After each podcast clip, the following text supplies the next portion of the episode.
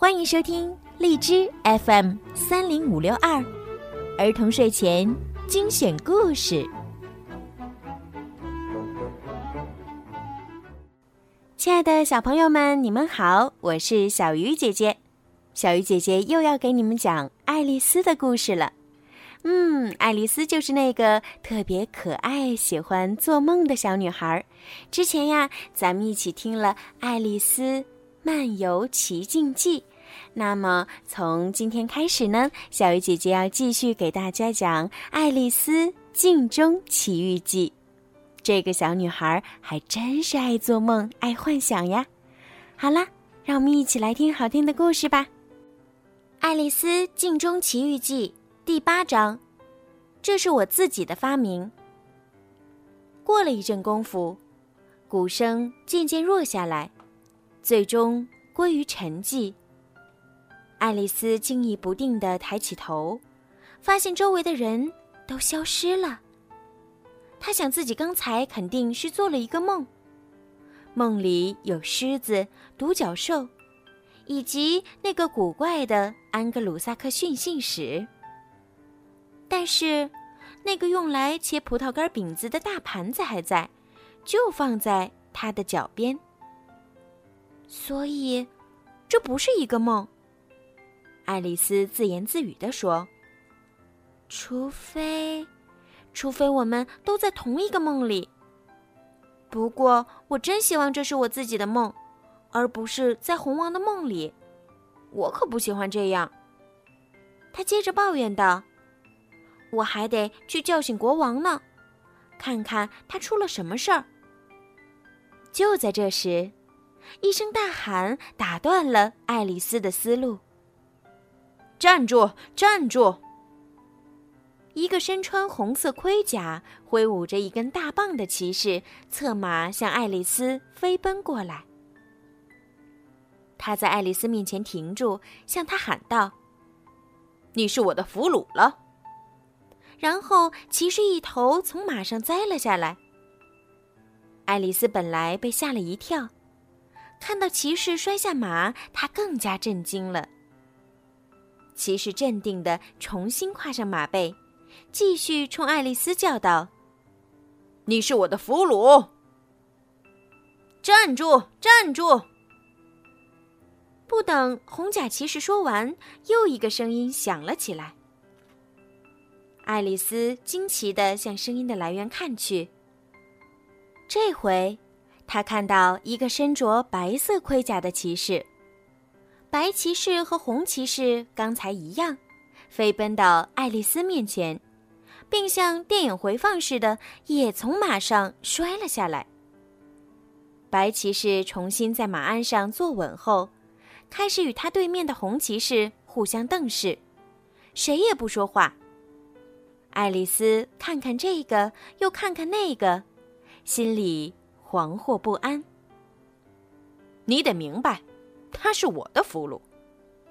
红骑士终于打破了沉默。白骑士立即回应道：“我知道，可我现在来拯救他了。看来我们必须用武力来解决这件事儿了。”红骑士一边说。一边拿起挂在马鞍上的头盔，并把它戴在头上。这个头盔的形状非常奇特，像是一匹马的头部。白骑士也戴好头盔，严肃的说道：“你得遵守战斗规则。我从未违反过它。”红骑士刚说完最后一个字，两人就激烈交战起来。为了不被误伤，爱丽丝赶紧躲到一棵树后。他一边胆战心惊的观战，一边想：战斗规则到底是什么呢？随着战斗的展开，爱丽丝逐渐看出了一些门道。我想，我已经知道一些规则了。她庸庸自语：“如果有人被击中，”那他就会被敲下马来，但如果发动攻击的人没有击中目标，自己也要从马上落下来。此外，骑士们必须用胳膊夹着棍棒战斗，还有，当他们从马上掉下来时，必须发出一声怪叫。而且，爱丽丝还发现，不管这两个骑士如何爬上爬下，他们的坐骑一直十分安静，丝毫不为所动。实际上，爱丽丝还是看漏了一条规则：当骑士们摔下马时，都是。头部着地的。最终，战斗以两个骑士齐齐摔下马而结束。他们站起来握了握手，然后红骑士就骑马离开了。白骑士转过头来，气喘吁吁地向爱丽丝说：“ 这真是一次光荣的胜利，对不对？”爱丽丝支支吾吾道：“我不知道。”接着，他又肯定地说：“我不愿做什么俘虏，我只想做女王。你会成为女王的，只要你跨过下一条小溪，这个梦想就会实现。”白骑士说：“我的任务是把你送到树林的尽头，到达那里以后，我就会离开。”爱丽丝真诚地说：“太感谢你了。”需要我帮你把头盔脱下来吗？白骑士表示，他的确需要帮助，因为这个头盔实在不太好脱。如果有人帮忙，那就容易多了。于是，在爱丽丝的帮助下，白骑士摘下了头盔。哦，终于可以自由呼吸了。白骑士一边说，一边理了理头发。然后转过头，正对着爱丽丝。爱丽丝看着他文静的脸和温柔的大眼睛，心想自己还从来没见过这么文雅的军人呢。骑士穿着一身并不合体的盔甲，肩上还背着一个形状奇特的箱子。爱丽丝好奇地看着那个箱子，心中诧异不已。因为她发现箱子是倒着背在骑士身上的，底冲上，口朝下，箱子盖儿也大开着。你是不是喜欢我的小箱子？骑士友善地说：“这是我自己发明的，可以把衣服和食物放在里面。你看，我一直把它倒过来背，这样雨水就不会渗进去了。”你不知道箱子盖是开着的吗？那样的话，东西不是都掉出来了？爱丽丝温和的说道。骑士既惊讶又懊悔。我不知道，那我的东西岂不是都掉完了？东西都丢了，留着箱子还有什么用呢？他说着，卸下箱子，准备扔到小树林里去。爱丽丝本以为这个箱子马上就要被丢弃了。可白骑士又突然停下了手里的动作。他想了想，然后把箱子挂到了树上，并对爱丽丝说：“你知道我想到了什么？”爱丽丝不明所以的摇摇头。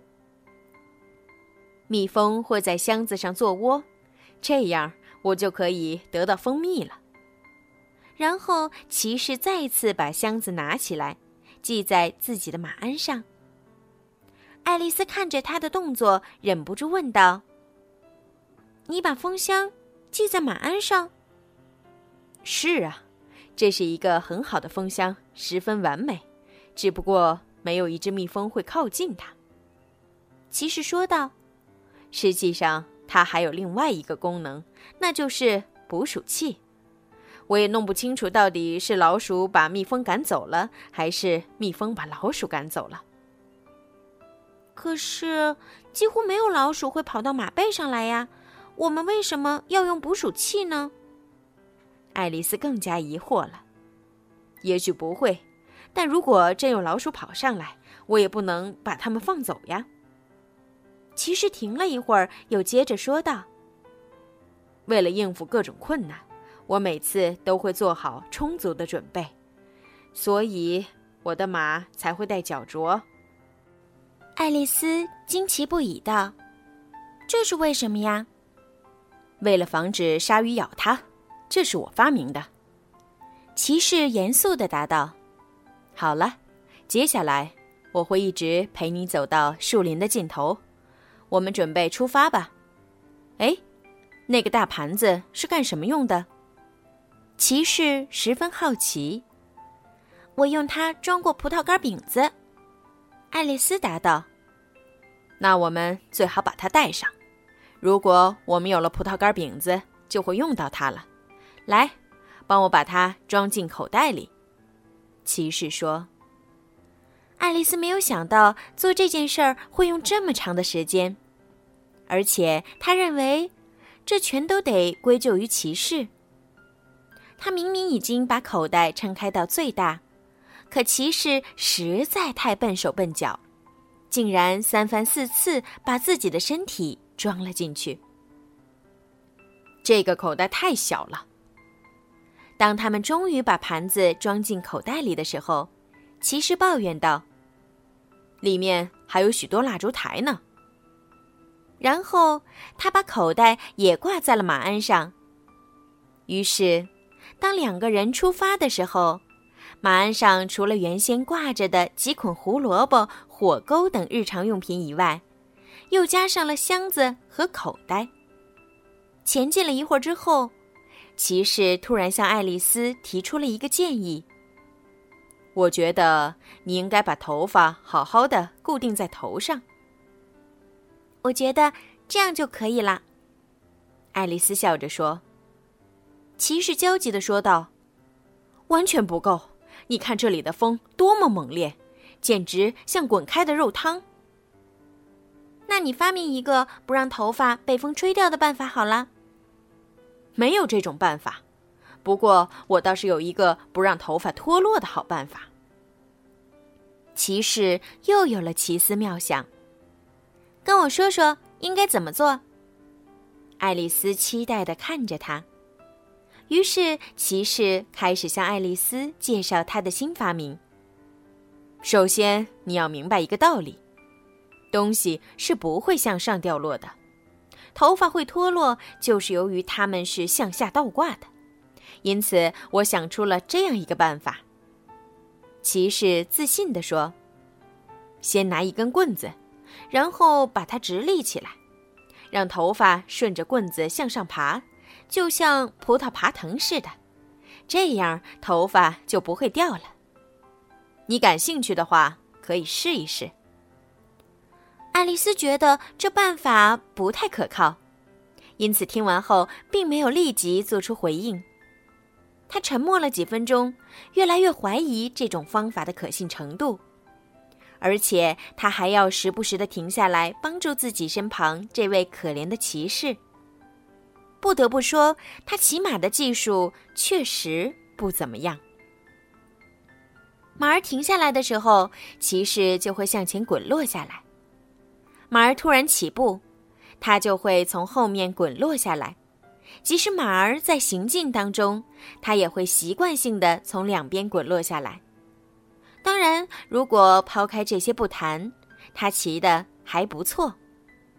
由于骑士摔下马的次数实在太多，走在旁边的爱丽丝很快得出一个结论：赶路时要离马远一点儿。当爱丽丝第五次把骑士扶上马背的时候，终于忍不住说道：“恐怕你骑马的经验不是很多。”骑士立即就露出了惊奇的表情，而且能看出来他对这种话很反感。你怎么可以质疑我？当他再一次坐回到马鞍上时，有点不满地说。而此时，他的手里还攥着爱丽丝的头发，以防止自己又从另一边掉下去。我认为，一个很有经验的骑手是不会这么频繁的从马背上摔落下来的。爱丽丝诚恳地说：“谁说的？我明明有着非常丰富的骑马经验，非常非常丰富。”骑士急于证明自己是一个好骑手。真的吗？爱丽丝觉得自己无话可说了。之后，他们又沉默着走了一段路，骑士闭着眼，嘴里不停嘟囔着什么，而爱丽丝一直提心吊胆，随时防备骑士再一次掉下马来。骑士为了挽回面子，突然大声说道：“伟大骑术的精髓是……”然后戛然而止，因为骑士又一次狠狠的摔了下来。他的头顶正撞在爱丽丝刚刚走过的地方，那上面还留有他的脚印呢。但这次，爱丽丝没有嘲笑骑士，因为他摔得太狠。爱丽丝很怕他的身体受到伤害，她小心翼翼地把骑士搀扶起来，担心而又焦急地问道：“怎么样，骨头有没有摔坏？”根本不碍事儿。骑士第六次爬上马背，表现得毫不在意，似乎即使他真的摔断两三根骨头，也全无影响。我正要说，伟大骑术的精髓就是要使自己保持平衡。你看，就像我这样。说完，骑士放开缰绳，张开双臂。开始在爱丽丝面前展现他所说的骑术精髓。然后，他第七次摔了下来。这回是后背着地。爱丽丝再次把骑士扶上马的时候，她仍然滔滔不绝地念叨着：“丰富的骑马经验，非常丰富的骑马经验。”爱丽丝再也忍受不了了，她说道。太可笑了！你应该骑一匹带轮子的木马。那样的马跑得平稳吗？骑士似乎对木马很感兴趣。这次他学乖了，双手紧紧抱着马脖子，有效防止了又一次掉落。当然啦，比活马平稳多了。爱丽丝强忍着大笑出声，微笑着说道。我要一匹。骑士想了想，不，要上一两匹，多要几匹。场面有些尴尬。骑士沉默了一会儿后，似乎突然想通了什么，又自信的说道：“我是个伟大的发明能手，我敢肯定你已经注意到了我是多么善于思考。”爱丽丝似乎比较肯定他的这个说法。你确实有一股认真劲儿。没错，就在刚才，我又发明了一种跨过大门的新方法，你愿意听一听吗？洗耳恭听。爱丽丝礼貌的回答。骑士的心情又好了起来，他说道：“我向你阐述一下我的想法。我以前就对自己说，头的高度已经够高了，问题出在脚上。”因此，我想出了这样一个办法：先把头放到头顶那么高，这样头就够高了；然后把脚站在头上，那么脚也够高了，这样就可以跨过大门了。是啊，你这样的确可以跨过大门，但你不觉得这件事很难办到吗？爱丽丝提出了自己的观点。骑士庄重的答道：“我还没有试过，因此我不能肯定，但恐怕是有点困难。”骑士似乎对这个问题很烦恼，于是爱丽丝马上用另一个话题成功转移了他的注意力。“你的头盔多奇特呀，这也是你自己发明的吗？”爱丽丝貌似很感兴趣的问道。当然，其实骄傲的看着挂在马鞍上的头盔说：“而且我还发明了一个长面包形状的头盔，比这个还要好，因为我一戴上它，从马上摔下来时就是头盔先着地，大大减少了我受伤的次数，但也有可能会跌进头盔里。有一次我就跌进去了，最糟糕的是。”我还没从头盔里挣扎出来的时候，另一个白骑士过来把头盔戴上了。爱丽丝很想大笑，但骑士的表情很认真，她只好拼命忍住。你压在他的头顶上，一定伤到他了。爱丽丝担心地说。骑士严肃的回答：“没错，实际上我就是跌到他的头上了。”于是他只好把头盔又摘下来，把我从里面拉了出来。这耗费了很长时间。你知道，我像闪电一样迅速。可这不是迅速的问题。我向你保证，这对我有各种迅速问题。骑士有点激动，下意识的伸开了双手。于是，他又一次掉了下去。这次他不太走运，一头栽进了一个深沟里。爱丽丝吓坏了，她想骑士这次恐怕真的会摔伤了。她赶紧跑到沟边往下望去，却只能看到骑士的两只脚。不过骑士仍然在用平常的语调说话，这让爱丽丝放心不少。骑士滔滔不绝。各种迅速问题，但是那个骑士太粗心了，竟然不等别人爬出来就戴上了那个头盔。爱丽丝一边提着骑士的脚把他拉出来，放在一旁的土堆上，一边问道：“你脑袋朝下摔下去，怎么还能这么平静的说话呢？这与我头冲下掉下去有什么关系吗？”骑士似乎并不能理解爱丽丝的疑惑。我的思想根本不会受到影响。实际上，我头冲下呆着的时候，发明的东西会更多。他沉默了一会儿，又继续说道：“现在，我就发明出了一种可以用于研习的新式布丁糕。这真是个最聪明的发明。那我们赶快把它蒸出来吧。”这样下一顿我们就可以吃了。哦，不，不是下顿吃的。骑士吞吞吐吐地说：“当然不是。”嗯，那是明天吃的吧？我认为你不用在一顿饭中蒸两个布丁糕。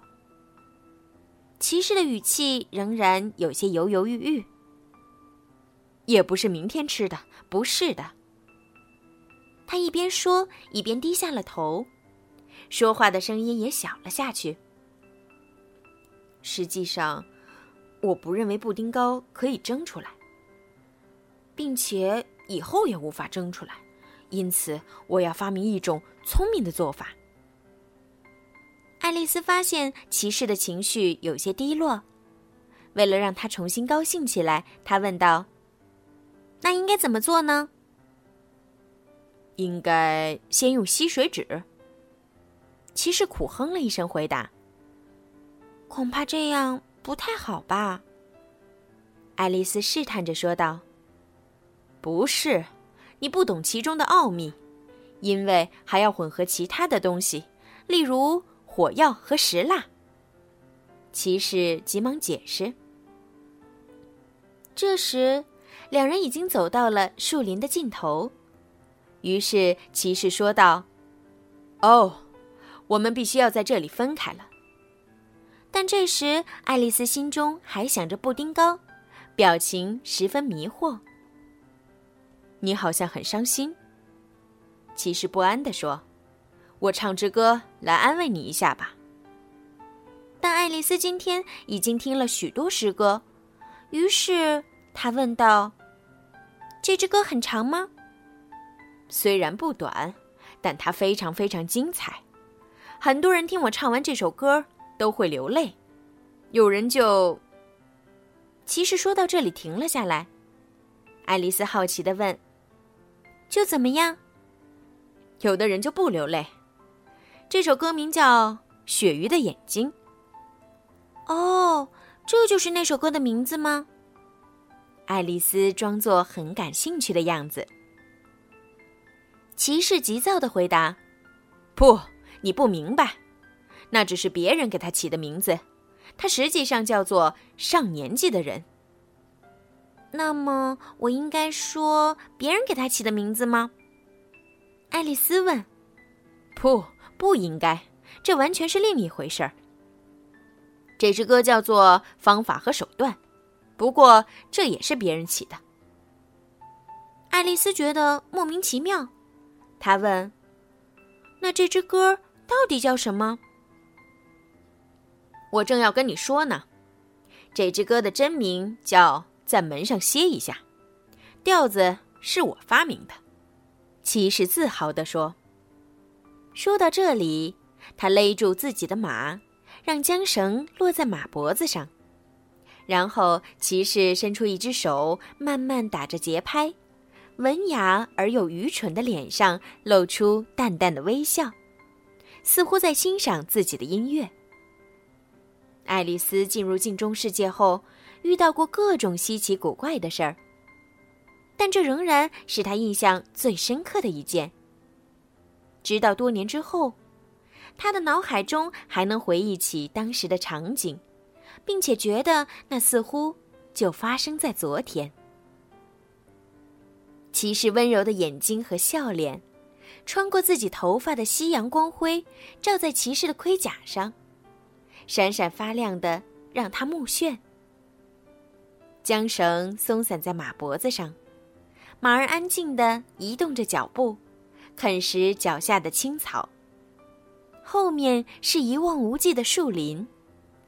所有的这些构成了一幅让人难忘的美丽图画，让人。心驰神荡。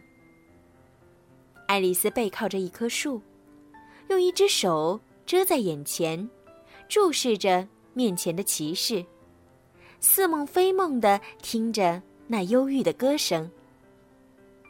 爱丽丝听了一小会儿后，小声的嘀咕道：“这曲调根本不是骑士创作的，而是全都给了你，我就没有了的调子。”他仔细的听着这首歌，但没有流下眼泪。我要告诉你，所有一切。可先说一说我。我曾见到一位老者，独自在大门口坐。我问你是谁，又怎样生活？他的回答像流水穿过筛子，一点一滴渗入我脑海。他说。我常在旷野流浪，寻找睡在麦穗上的蝴蝶。我把它们做成羊肉馅饼，拿到长街叫卖。我卖给航海业，那些与狂风巨浪拼搏的海员换来我的面包。也许这故事无聊，但请莫把嘴撇。我正在想，把谁的胡子染成绿色。我总用扇子遮住自己，用来逃避别人的目光。对老人的话我没有作答，我敲他头说：“你怎么生活？”他温和地继续说：“我做事有自己的方法，让我发现一条小溪，就会让它闪闪发光。我想出一种办法，用奶油做干粮，每天喂给一个人，他终于。”开始长胖。我摇晃他的身体，直到他脸色发黄。我喊：“你怎么生活？又干些什么？”他说：“我在石南草丛里寻找鲟鱼，在寂静的夜里把鱼眼制成背心的扣子。但我绝不出售，换取闪闪发光的金银。不过半便士的铜币，可以买它九只。”有时我用小树枝粘螃蟹，或者用它挖掘奶油蛋饼。有时我在长满深草的小丘上寻找小马车的车轮，这使我得到金钱。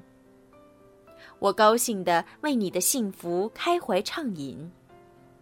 我听他说完，想到一项设计，要防止麦南大桥生锈，就用酒把它煮沸。感谢他对我说了奥秘，使我得到财富，但更要感谢他对我的祝福。而现在，如果我偶然的把我的手指放进胶水里，或者发疯似的硬把右脚伸进左靴里，或者用重物压我的脚趾。我悲泣，因为这使我想起了我所熟悉的那位老者。他语言低沉，外貌温和。他满头白发，胜过白雪。他脸颊黑过乌鸦，他的眼睛燃烧着火花。他被生活折磨得精神恍惚，他的身体左右摇晃，似要摔倒。他不断的嘟嘟囔囔，好像面团塞在嘴里。鼻子哼哼，有如一头水牛。夏季的黄昏早已消逝，而老者依旧坐在门口。